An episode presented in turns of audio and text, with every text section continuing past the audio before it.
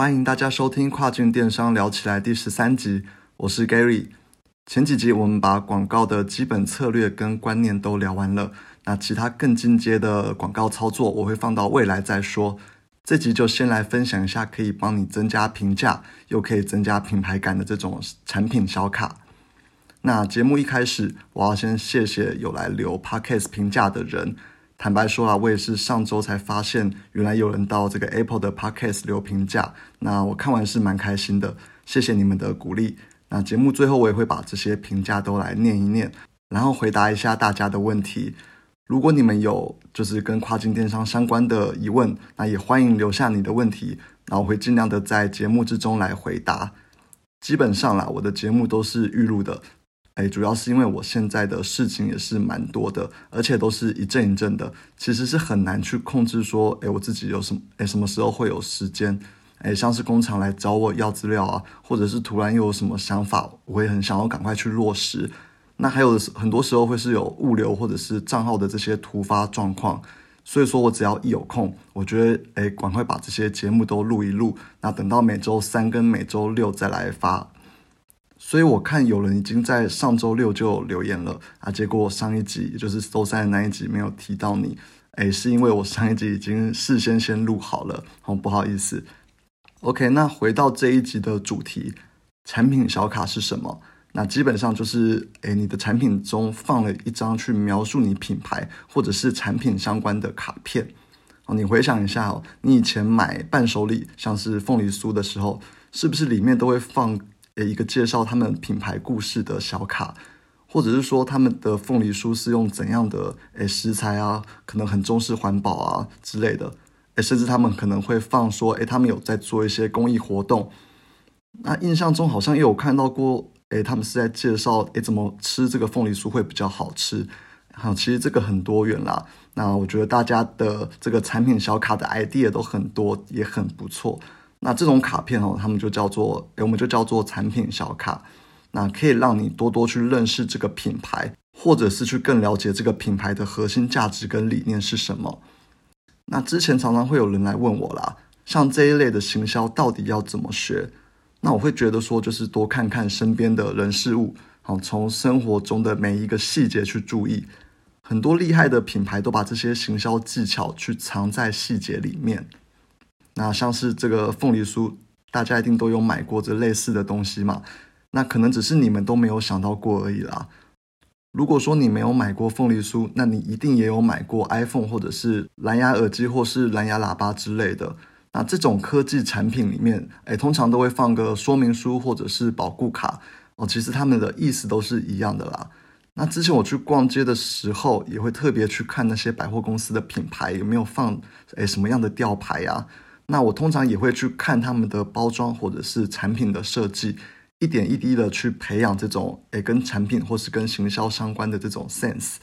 那这边比较好笑的是，我跟我的这个朋友嘛，我们两个是卖诶有卖那种母婴的产品。那之前我们就会去逛那种 baby 服饰相关的店。那我朋友是男生啦，所以说，哎，那时候我就在想说，哎，店员看到我们两个人一起去逛，哎，baby 的这些服饰相关的店，他们心里应该也是有一点尴尬吧，就是不晓得，哎，该不该帮我们做介绍。但坦白说啦，我也是没有在意这些店员是怎么看我们的，哎，毕竟我就是在工作，我在做产品跟市场的调查。好，但我的重点是说，如果平常大家都爱逛街的话。那就可以去多看看那些大品牌他们是怎么样操作的啊！如果你爱吃凤梨酥或者是零食，呃，你也可以观察他们是怎么行销的。如果你是阿仔，好，平常常常在买这种 Switch 或者是 PS4，那他们是怎么推销你他们的新游戏？哦，诸如此类的。从这种日常生活中去体验行销的东西，我觉得是一件非常非常有趣的事情。那就在这边分享给大家。OK，那回到这个适合电商的产品小卡，好，到底是什么？我会先从要做这个产品小卡的目标来说起。那知道目标之后，你才有办法去做设计。好，所以说这边有三个目标。第一个目标，诶，是跟这个消费者去要评价。那这个也是最基本的啦，因为毕竟你是在这个亚马逊上面卖，那其中最重要的一点就是评价的数量。当你的评价数量多了，诶，对于增加销量来说是非常非常有帮助的。但通常啦，我不会透过小卡就直接去要评价了。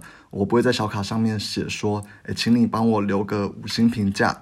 原因是亚马逊它禁止这一种去要评价的方式，你不能要求消费者去留一个五星评价，因为他会认定你在操作评价。所以说，你只能请他留一个评价，那不能指定是好评或者是负评。哦，那第二个原因是一般人啊，他拿到这个产品，他拆封之后，通常都会先看到你的小卡。哦，那这个时候的消费者，他根本就还没有使用过你的产品，他完全不晓得你产品的优缺点。哦，都还没有完全过使用的人，他怎么可能会去花时间去帮你留评价？所以，就算你在小卡上面写说，哎，请你帮我留个评价，通常啊，消费者没有使用过，他完全不会去理你。所以说，我把留评价当做是一个目标，但是我不会在卡片上面就请他们来帮我留评价。好，这点是要注意的地方。那第二个小卡的目标就是要消费者的资料。好，那我们在之前的节目之中有提到过，大型电商平台是不会告诉你消费者的资讯的，所以你没有办法去做这个再行销的动作。但我们都知道啦，诶，你卖给你现在的客人。会比你开发一个陌生的客人容易的非常多，因为现有的客户他都已经知道你产品的品质了，他对你这个品牌有了一个信任感，很大概率会再来买同一个品牌的产品。所以说再行销就是一个非常非常重要的事情，因此我会希望多拿到这些消费者的资讯啊，不管是诶 email 或者是 Facebook 都可以。我看你一开始定的这些策略是什么。只不过你也不能够就大喇喇的在卡片上面写着说，哎，请你帮我留下你的 email。你想想看哦，如果有人要跟你要 email，你会平白无故给他吗？你一定会怕说，哦，那你会不会一直寄这种垃圾讯息给我啊？然后一直来骚扰我啊之类的。所以说很重要，不要直接在这个产品小卡上面就跟别人要他的 email 之类的。那我们第三个产品小卡的目标。就是去建立这个品牌感，然后再次唤起这个客人对你品牌的印象，同时也要感谢客人他诶在这么多的品牌之中选择了你。那如果产品有什么问题，也都可以来联系诶我们这种品牌端，去建立起我们重视服务、重视消费者体验的这种好印象。所以每个细节都加总起来，我相信就能够让消费者去感受到你对于你自己的产品跟服务的要求。那当他们真的感受到了，那就恭喜你，你的品牌印象已经慢慢的在他们的心中去建立起来了。当然了，产品小卡这边我也有一个这个小技巧要分享。如果你的小卡做的很精美，那你可以把它放到你的主图上面，就是说你摄影的时候，你可以诶很不刻意的，就是把这个产品小卡都一起放上去拍。那我举例来说好了，如果说你是卖后背包。那如果你的上面有做一个诶品牌的吊牌，那拍起来的时候诶瞬间就会多了许多的品牌感。诶，如果你的竞争对手他们都没有放这种吊牌的话，那你的产品就能够更突出，更增加点击率。那这也是我们之前提过的很重要的差异化中的其中一环。那我们现在讲的这个就不是产品上面的差异，而是所谓的行销上面的差异化，也是非常重要的一部分。OK，那我们刚刚聊完了三个目标，那现在会来教大家整个流程应该要怎么去设计。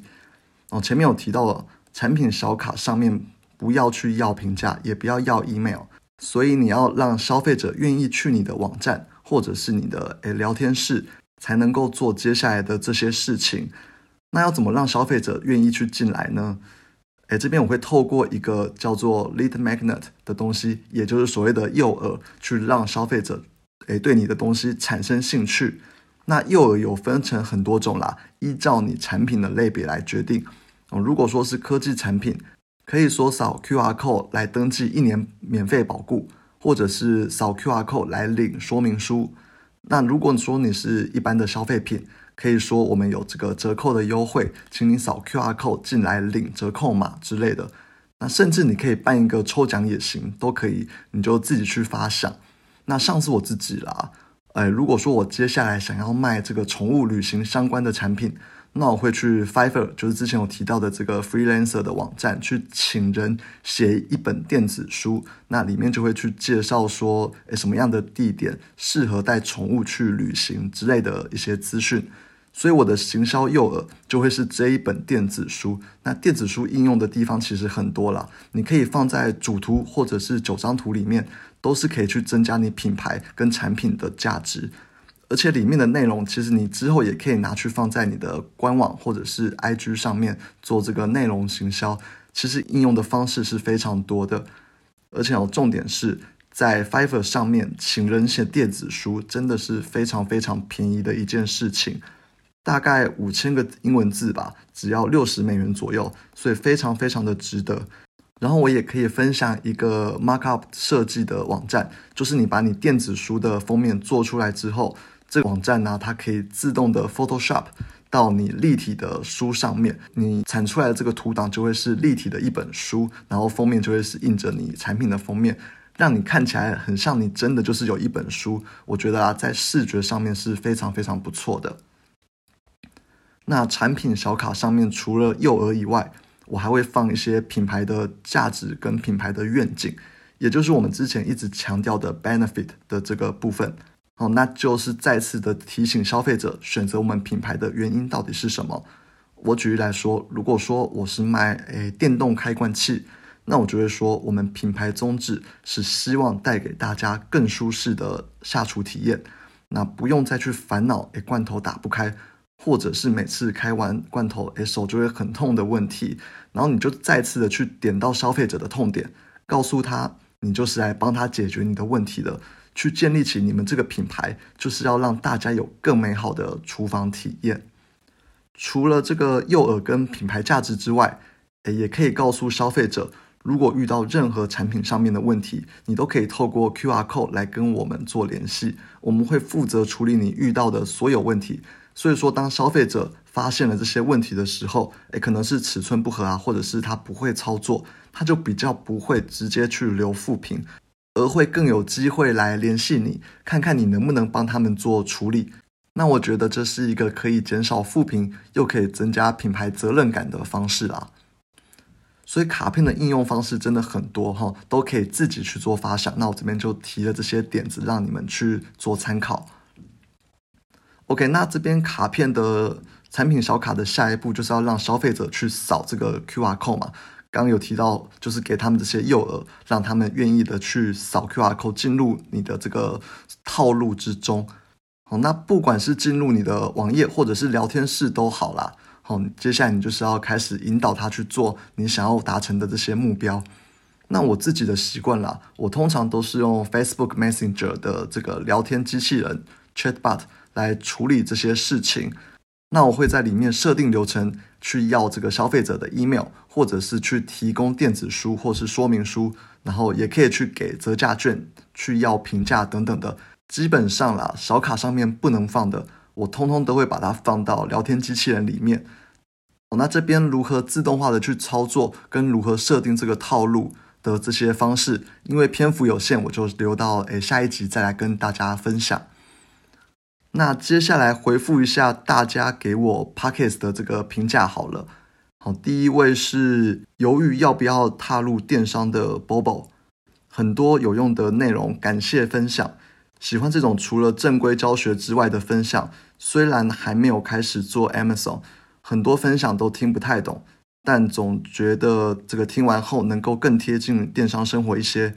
目前还没有决定要做哪一种电商。但真的很怕犹豫一阵子就没有动力了。希望二零二一年能够真的开始行动。OK，谢谢这个 Bobo 的支持啊！哎，我觉得如果说你有认真在考虑的话，不止可以从我的 pockets 去了解这个电商市场，很多 YouTube 上面的影片其实都讲得非常的不错。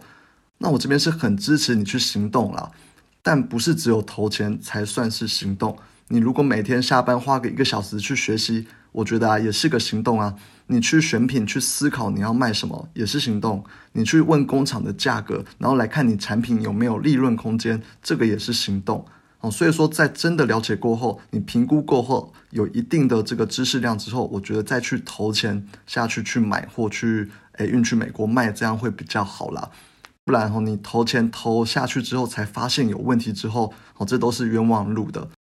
我这边再强调一次哦，不要觉得跨境电商非常棒、非常有趣，就一股脑儿的去买货运去美国，你肯定会赔得一屁股。到时候再来怪我说要把这个跨境电商讲的这么美好，怎么样怎么样的，这我真的是承受不起。哦，那这边我主要是讲给新的听众听的啦。哦，所以说你们就是要好好的去研究。那你有问题就去 Google。如果说 Google 之后再找不到解答的话，那就来问我，我这边都很乐意的帮各位做这个问题的解答。那这位 Bobo 加油啦！祝你二零二一年能够迈出第一步。那我们来看一下第二位是通勤族妮妮。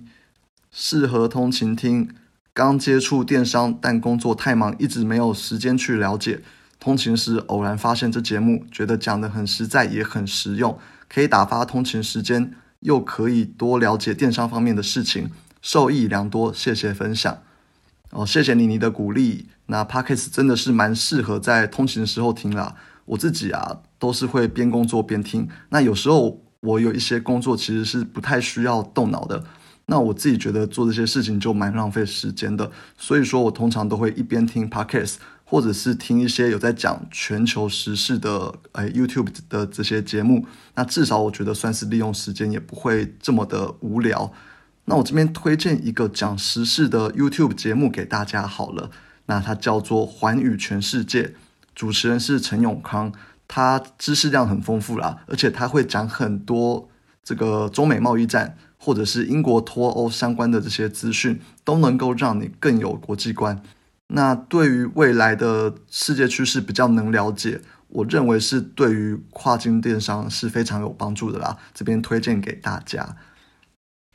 那下一位是 Wasingpong，Wasingpong，好，总算找到亚马逊的资讯。一，对于非英语系的站点。该怎么透过软体去找关键字？感觉做了欧洲站点，好像所有武功都被废掉了。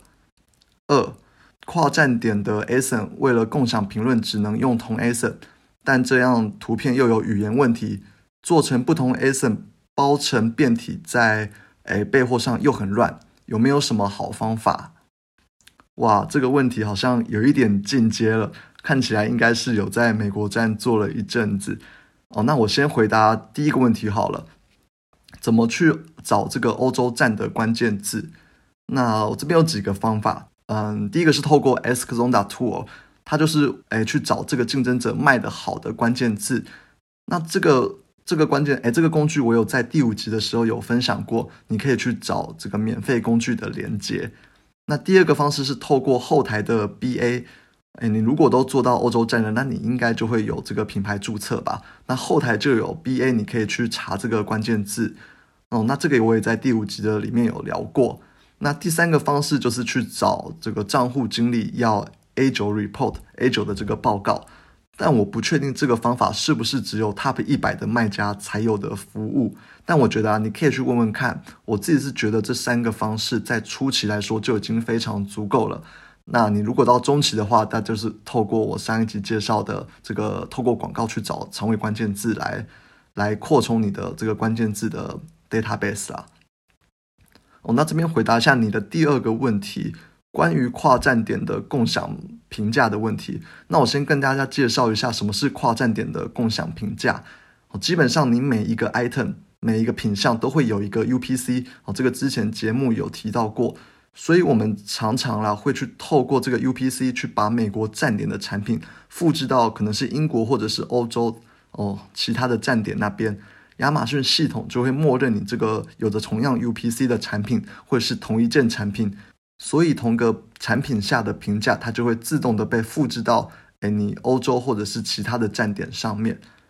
那当然也是可以复制到澳洲、加拿大什么的都可以啦。那这个方式的好处就是你评价累积的会比较快，因为你每个站点的评价它其实都是累积到同一个 UPC 的产品之中，但它最大的缺点就是在于说你图片一定要一模一样，所以就会发生哎这位卖家说的跨站点图片语言的问题。哦，因为你可能你在美国卖是用英文，那你在英国卖可能也是用英文，你在欧洲其他国家卖，像是你在德国卖，可能就要用德文；在法文法国卖就要用法文之类的。哦，这是图片语言的问题。诶，你听起来像是原本就有在美国站先卖了嘛？那你现在想要复制到欧洲？我自己的方法啦，是可以在其他站点，你去用新的 UPC 重新建立你的产品。哦，假设你原本在美国站有好几个花色。